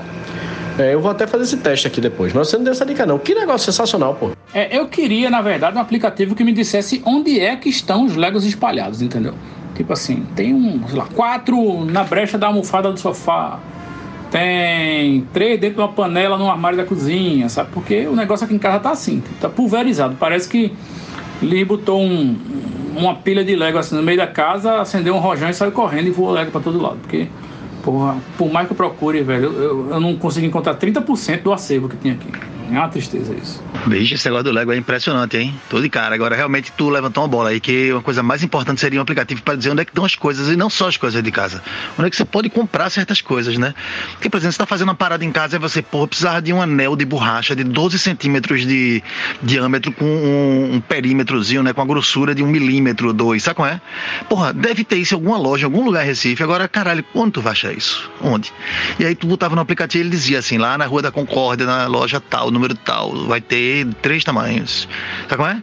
Ou qualquer outra coisa nesse sentido, velho. Porra, isso falta muito, assim, que é foda. Como é que você vai achar? Assim, eu quero um bastão de acrílico de 12 centímetros de comprimento com uma largura de 3, 1 centímetro. Sabe qual é? Porra, deve ter em algum lugar isso. Agora, cara, como é que eu vou achar essa porra, tá ligado? Então você botava no aplicativo e dizia, ah, se você for ali no, no Atacadão, tem na seção de sei lá o quê. Sabe qual é? E aí pronto. E é isso é que tá faltando no mundo. Fred, sei que isso é o que está faltando no mundo, mas você está querendo demais, viu? Você já foi recentemente na Rua da Concórdia, que foi o exemplo que você deu aí. Você chega lá e pede qualquer coisa e o cara vai numas caixas empoeiradas ver se tem e perguntar para fulano e entra e sai. E vai no depósito. Meu irmão, os caras estão na idade da pedra. A única coisa que falta na Rua da Concórdia é eles passarem o cartão naquela maquininha de carbono assim de. Sabe como é que você botava o cartão e tra, tra, passava para frente para trás e saía um papelzinho para você um pro dono da casa. Porque, meu irmão, é impressionante. A Rua da Concórdia tá tudo empoeirado, tudo jogado, assim, tipo, ninguém faz ideia do que é que tem lá. Você pede coisa, se não for o basicão, assim, se não for tipo corda de cavaquinho, se não for paleta, se não for assim, porra, a galera não sabe que existe. Então, assim, não tem, velho. Esse, esse seu sonho aí utópico não vai acontecer. Né? No Atacadão também, o Atacadão já é um pouco mais organizado, mas para que isso acontecesse, teria que ter uma informatização radical, como se fosse fazer um e-commerce para criar um banco de dados organizado de entrada e saída de coisa, enfim, é um cu de boi do caralho, né? Tu deve saber disso. Né? Vamos ficar realmente ainda com o arcaico contato com o vendedor, né? E depender da boa vontade do vendedor, da, do estabelecimento para você descobrir se você consegue realizar seus sonhos. Olha, eu vou dizer a você que juridicamente a Rua da Concórdia também tá uma desgraça, também tá uma bagunça. Pelo menos um cliente que eu tenho lá, eu posso falar por ele, claro que eu não vou dizer o nome da loja, mas dentro da loja são quatro pessoas jurídicas, dois, duas pessoas no nome da mulher e duas pessoas no nome do marido. Aí o que aconteceu? Eles brigaram, separaram.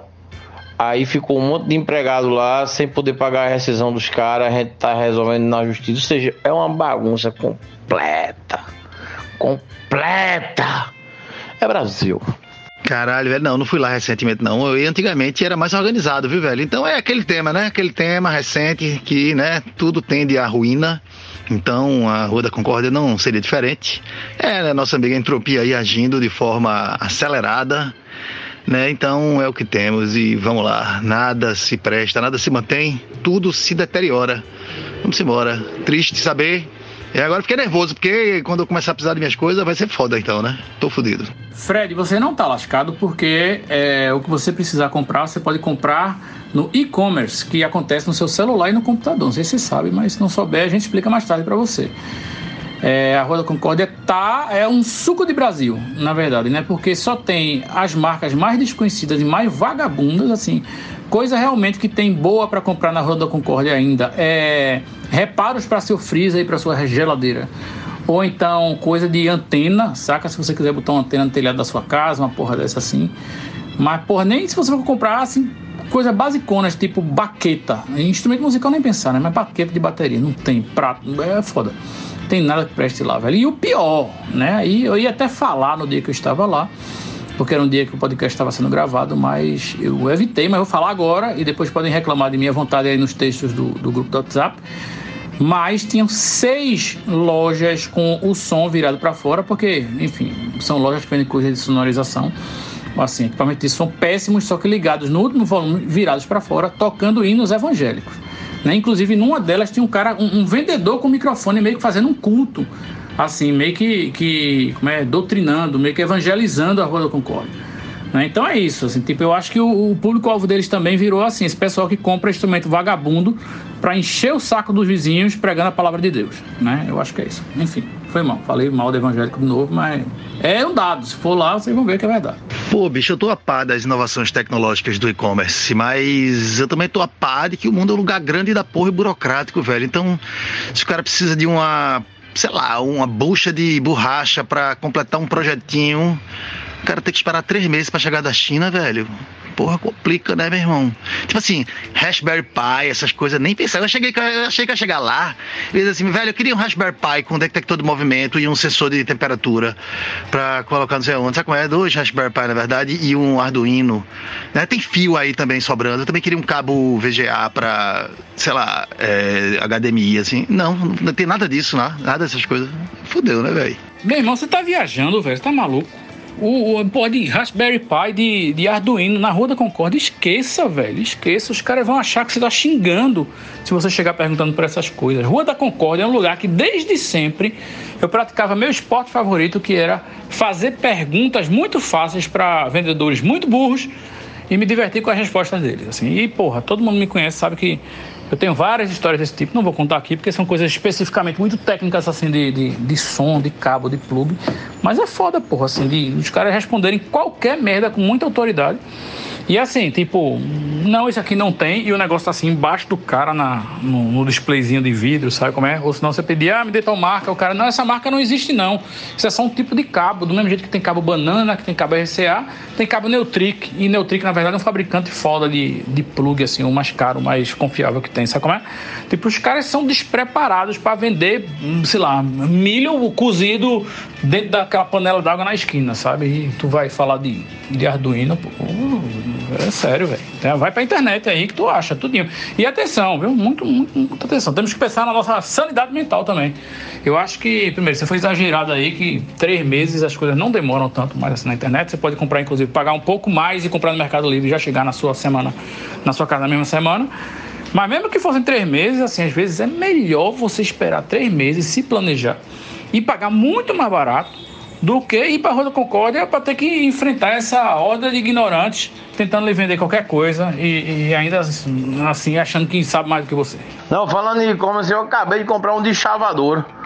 Que o meu deschavador, eu acho que o, o muitos anos de uso, ele está tratando a, a, a, a massa, a cannabis, de forma muito precária. Aí eu já, já tava tempo que eu ia comprar um deschavador. Aí pensei, não, tem umas tabacarias ali no mercado Cruz, eu vou lá, deve ter. Aí depois pensei, porra, tem o e-commerce, né, velho? Tem o Mercado Livre. Aí eu fui entrar agora um pouco. Quando eu entrei, aí eu botei lá de chavador, apareceu. Aí eu cliquei no primeiro que apareceu, que também não sou muito exigente.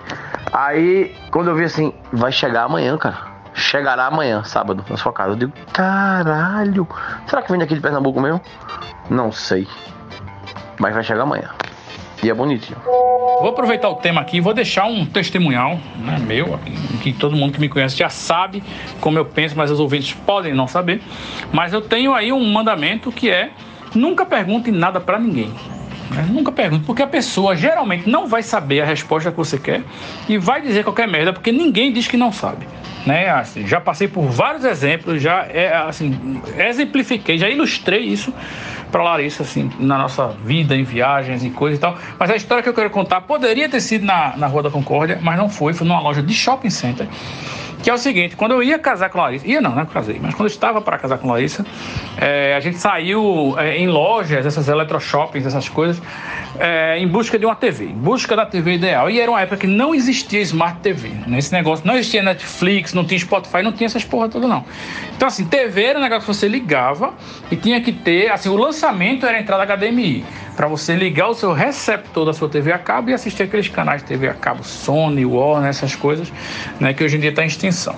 E aí é, é, era foda, porque eu dizia, Larissa, velho, é melhor a gente olha na internet e depois vai ver a TV ao vivo, pessoalmente, não sei o que e tal.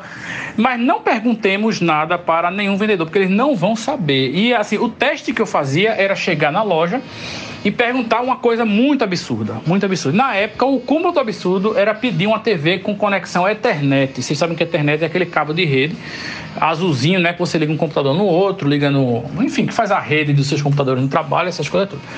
Né? E assim, não tinha, não existia TV com isso. Até depois, com o advento das Smart TVs, é, teve, assim, lançaram TV com internet para você ligar sua internet de casa direto na TV e ela conseguir é, é, exibir os streams, né? Mas na época não tinha.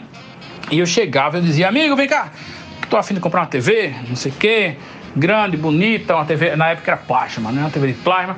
E aí eu quero saber quais são as TVs que tem conexão Ethernet. Mesmo a resposta sempre era todas. Eu dizia, como assim? Todas, vamos ver aqui, não sei o quê. Aí os caras iam mostrar o fundo da TV. E os próprios caras ficavam olhando assim, aí apontava qualquer merda. Às vezes eu apontava pro coaxial, onde eu ligava a antena da TV, que é o mais básico de todos. Dizia aqui, ó, a internet é isso aqui. Os caras não sabiam, ninguém dizia que não sabia, muito menos dizer, não, porra, não existe TV com essa conexão. Isso é coisa de computador. Os caras não tinham essa, essa noção. E tava lá vendendo TV, ganhando a comissão dele. Então, assim, eu usava esse exemplo justamente para deixar muito claro que a gente não deve perguntar nada a ninguém. Ou você se informe sozinho, tem esse tipo de disciplina de se informar sozinho e de chegar nos lugares já decidido, ou então, velho, você vai ficar submetido realmente a uma pessoa muito ignorante que vai lhe vender qualquer coisa. É igual a você chegar na loja de roupa e veste qualquer merda, o vendedor vai dizer que tá ótimo, velho. Assim, faça esse teste, pegue, sei lá, uma, uma saia e bota na sua cabeça e pergunta pra vendedora, meu irmão, tá bom isso aqui. Mesmo se a saia for cara, ela vai dizer, tá, velho, tá do caralho. Use isso aí, é disruptivo, é inovador, não sei o que, só para lhe vender por da saia e ganhar comissão. Rapaz, minha vida se resume Mercado Livre e Amazon. Aí, eu, às vezes, eu quero comprar alguma coisinha, eu jogo lá no Google, aí o Google Shopping me diz onde é que pode estar mais barato, onde é que pode não estar. E ali eu vou baseando nisso, mas na maioria da confiança para comprar, chegar num prazo bom é sempre nesses dois. Pode botar qualquer coisa. Agora, essas porquinhas, esses parafusos aí, não sei o quê, eu vou jogar no Google para ver de onde é que sai, pô. A história realmente é essa. A Rua da Concórdia, eu só fui lá uma vez para comprar uma escrivaninha, pontinho do escritório e um armário daquele para guardar fichário de nota fiscal. Essa foi as últimas vezes que eu passei por lá. Se eu passei por lá, depois foi para comer o milho cozido aí, como o Will falou, ou então tomar alguma breja nessas caminhadas aí pela, pelo, pelo centro da cidade. Pô, bicho, é triste, hein? Porque nas antigas eu tive umas experiências boas na Concórdia, velho. Perguntar, a galera desenrolar e até eu falar o que é que eu queria e o cara arranjar sugestão e solução. Que coisa, hein? Acabou-se, acabou-se. Pois eu achei que ia chegar lá e ia tá foda. Ia tá foda. Não, né? Nunca é, né? Então, beleza. O... Agora, essa parada de perguntar para vendedor, meu velho, isso não funciona nunca em lugar nenhum. Nenhum lugar. Eu confio no que o cara diz. Eu pergunto só porque o sim, né? O falso positivo é mais difícil. Então, se o cara diz que tem e vai lá e ele aponta, então tranquilo, você economizou um tempo. Mas se o cara diz que não tem, você vai lá e olha do mesmo jeito, que provavelmente vai ter. Então, essa parada de perguntar para vendedor, realmente, velho, é uma coisa que não faça, não, não caia na balela do vendedor. Não confie em vendedor. Nunca. Isso sempre aconteceu em qualquer lugar, na verdade. Então, realmente, isso é um conselho importante. Eita, podcast morgado danado, hein, gente? Sábado de manhã vamos fechar essa edição fazendo um apanhado aqui das notícias que estavam na pauta dessa semana e que ninguém abordou por pura preguiça, né? Vamos começar falando rapidamente da senhorinha que, em vida, pediu que, como último desejo, que colocassem uma rola gigante em cima do túmulo dela e assim foi feito. A mulher morreu, está enterrada e a internet está cheia de vídeos e fotos do túmulo da mulher com o rolão apontado para o céu, lá piroca tamanho de uma pessoa assim, com um testículo e tudo, cheio de veia, aquela cabeçona brilhante e tal. Só não tem pentelho, né? Porque eu acho que pentelho, de repente, ia dar trabalho de ficar parando e pá, não sei o quê. Né? Ou senão a mulher realmente preferia os caras mais lisinhos depilados, não sei. Mas é isso aí, piroca apontada para o céu. Falando em, em- em- em pica, é, ó, ó, vê, que piada sem graça, né? O pico mais perigoso do mundo, o K2, que não é o mais alto, né? Mas é o mais perigoso, teve essa semana o maior congestionamento de alpinistas da sua história. Só essa semana três morreram tentando subir naquela porra. Mas as imagens são foda, velho. Tipo, é uma cordinha e assim, uma fila interminável de pessoas subindo. Parece a entrada do. do como é que chama? Da Fenearte. Né? Só que de gente vestida de alpinista subindo a porra do negócio para chegar lá em cima, tirar uma foto e voltar. Não, nunca vou entender um negócio desse. É, seguindo com as pautas abandonadas da semana, podia ser um quadro, né? Pautas abandonadas da semana, que ninguém teve saco de, de, de abordar aqui. Nós temos aí, deixa eu ver o que? Assim, hum, não sei, né? Cadê? Perdi a pauta aqui, foi mal. Volto já. Ah, essa semana teve terremoto nas Filipinas, fudeu metade do país. Que desgraça, o país já não é grande coisa e agora tá todo destruído o terremoto. É engraçado, né? Como terremoto só acontece em lugar fudido, né? Quer dizer, não é que só acontece em lugar fudido, mas, porra, eu acho que Haiti, Filipinas já são países muito arrombados aí e o terremoto chega para acabar com tudo. E a natureza tá aí, né? Ninguém vai entender os desígnios do, do, do destino. Mas é isso aí. Tivemos também aí a legalização da cannabis para uso medicinal na Suíça. Parabéns, Suíça, seguindo a tendência mundial aí de um remedinho bacana, natural e melhor do que os da indústria farmacêutica é, atual. Rússia vai pular fora da estação espacial em 2024 e construir a própria. Já pensou? Isso é o começo de uma guerra espacial aí muito séria, viu? Você tem que, quem não assiste aí For Mankind devia assistir porque tá tudo lá. Série da Apple TV Plus já já recomendei, mas o que eu tô falando agora é real. Não é da série não. A Rússia vai pular fora da estação espacial internacional e vai construir a própria. Aí vai ser a Rússia, a China e o resto do mundo, cada um com sua estação espacial. No espaço, claro, né? Tivemos também o que? Assim, porra, a gente já falou aqui dos nomes idiotas que dão as catástrofes, como aos furacões e ciclones e tal, botam nomes fofinhos de mulheres e por isso que as pessoas não têm medo e não fogem das áreas de risco. Pois bem, as ondas de calor agora também tem nomes femininos. Vê só, a galera resolveu batizar onda de calor e essa que está fudendo a Europa recebeu o nome de Zoe. Ou seja, mais uma vez não será respeitada, deviam botar um nome mais catastrófico. É isso aí, acho que terminou. Não sei, deve ter terminado. Ah, não. Tem outra notícia aqui que é mudanças climáticas estão causando uma falta de mostarda na França. É isso aí. Se estiver na França, está faltando mostarda no supermercado, culpa do aquecimento global e mudanças climáticas. Boa semana para todos. Mentira. Terminou o programa. Tchau. O cara não pode botar uma pauta dessa e dizer que o programa acabou, pô. Eu só queria fazer um comentário só. Eu só não entendo por que o artefato em cima do túmulo é duro. Pode ser um desejo realmente dela, porque na idade que ela morreu e na idade que, que devia estar rolando o parceiro, devia ser uma parada mole, né? Não aquela, aquela parada apontando pro céu. Mas enfim, desejos da, antes da morte, né? Segue. Agora pode acabar se quiser. Alguém quer mais falar alguma coisa? Como é que tu quer que a véia faça uma homenagem à Bimba Murcha, é, Cerejo? Bimba Murcha, a bichinha tá com saudade é da, do falo, falo duro, por isso que ela botou aí esse monumento, né? Apontando para o céu. É isso mesmo, é saudade do falo duro. E só isso, né? Com relação aos outros assuntos aí, Vou deixar em aberto qualquer tipo de comentário porque não me importo muito. Tô nem aí pra vocês. Forte abraço. Pois é, Cerejo, quando tu deseja aí uma caneca de chopp, é quente ou gelada, velho? É o mesmo paradoxo aí da velha que, porra, por que, é que ela vai desejar uma bilola mole? Tem que ser dura, apontada pro céu. Eu acho que inclusive ela achou assim, eu vou pro céu, quero lá de cima ficar olhando para baixo de ver esse rolão apontado para mim. Eu acho que ela pensou assim, no céu não tem piroca, né? E aí ela botou uma piroca aí para poder ficar olhando lá de cima para o túmulo dela. Deve ser isso. Só uma nota, só um obituário antes da gente fechar o programa. O, o cidadão conhecido como Hulk brasileiro morreu no mesmo dia em que nasceu. Ele que era conhecido nas redes sociais por é, injetar óleo mineral nos próprios músculos para ficar inchado. Fez 55 anos, eu esqueci o nome dele agora.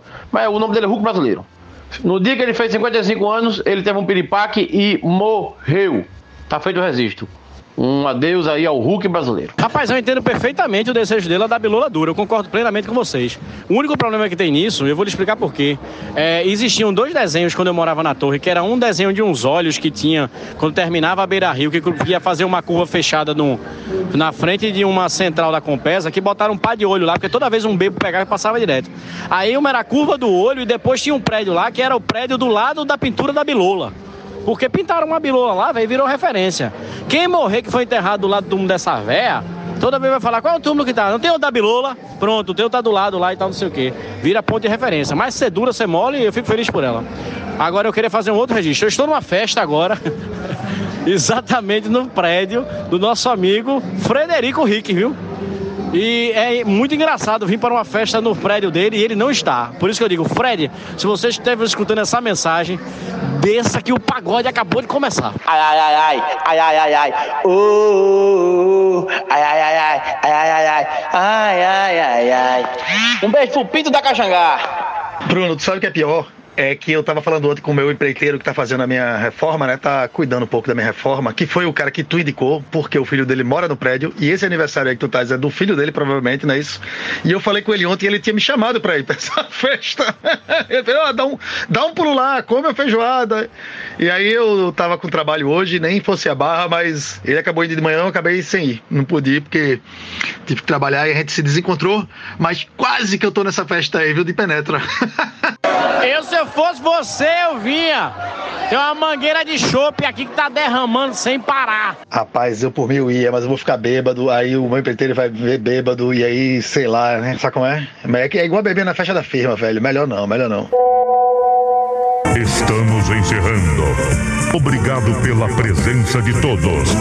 No próximo tem mais. Mais.